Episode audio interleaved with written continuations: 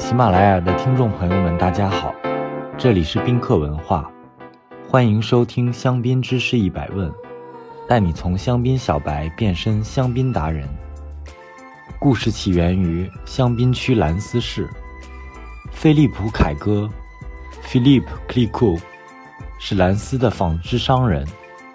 婚后，他从娘家慕容 （Muron） 家族继承了八公顷的葡萄园。在打理葡萄园之余，他时而酿几瓶葡萄酒作为答谢客户的礼物。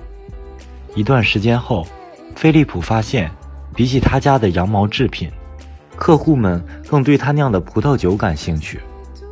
因此，他决定将家族企业的重心转向葡萄酒生意。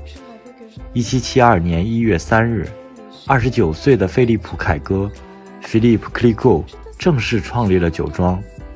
并以家族姓氏命名为凯歌慕容，Clico Muron），成为香槟省最早成立的酒庄之一。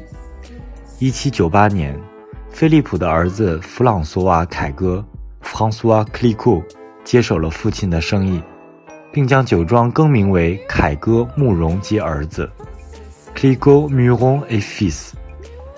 同年，弗朗索瓦迎娶了兰斯市市长的千金。巴布尼可·彭沙登 （Barbe Nicole Bonsardin），也就是未来的凯歌夫人。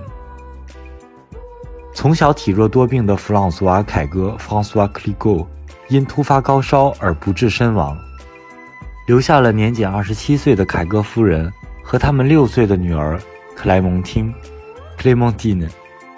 就在全家一致决定变卖酒庄之时。凯歌夫人毅然决定接手家族企业，继承丈夫的生前的心血。她成为了当时极其罕见的女商人，香槟史上的首个女庄主。在19世纪初，女性的角色常常被定义为家庭主妇，极少从事复杂的工作。身为庄主的凯歌夫人，时时饱受着众人的非议。当年正值拿破仑战争之时。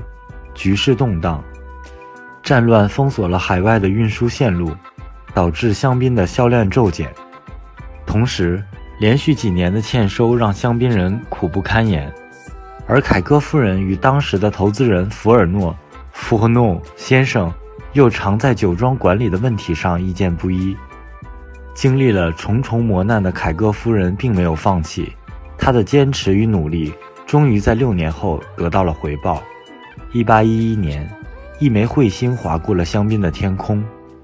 巧合的是，这一年的葡萄园收成极佳，人们将这一年的香槟称之为“彗星之酒 ”（Vin de la g o m e t 凯歌夫人也酿造出了极为出色的香槟，不仅销往法国各地，并在之后成功打入了海外市场。一八一四年，在拿破仑战争即将结束之时。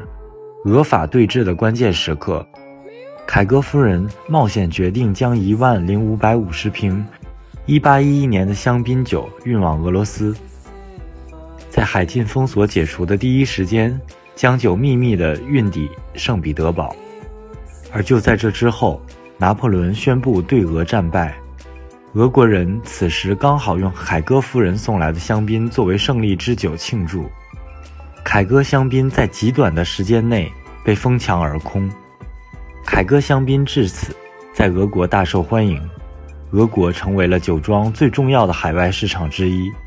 鼎盛时期的俄国市场甚至给凯歌香槟一个新名称 k l i k o v s k o y 普希金、果戈里、契诃夫都是当时酒庄的忠实客户。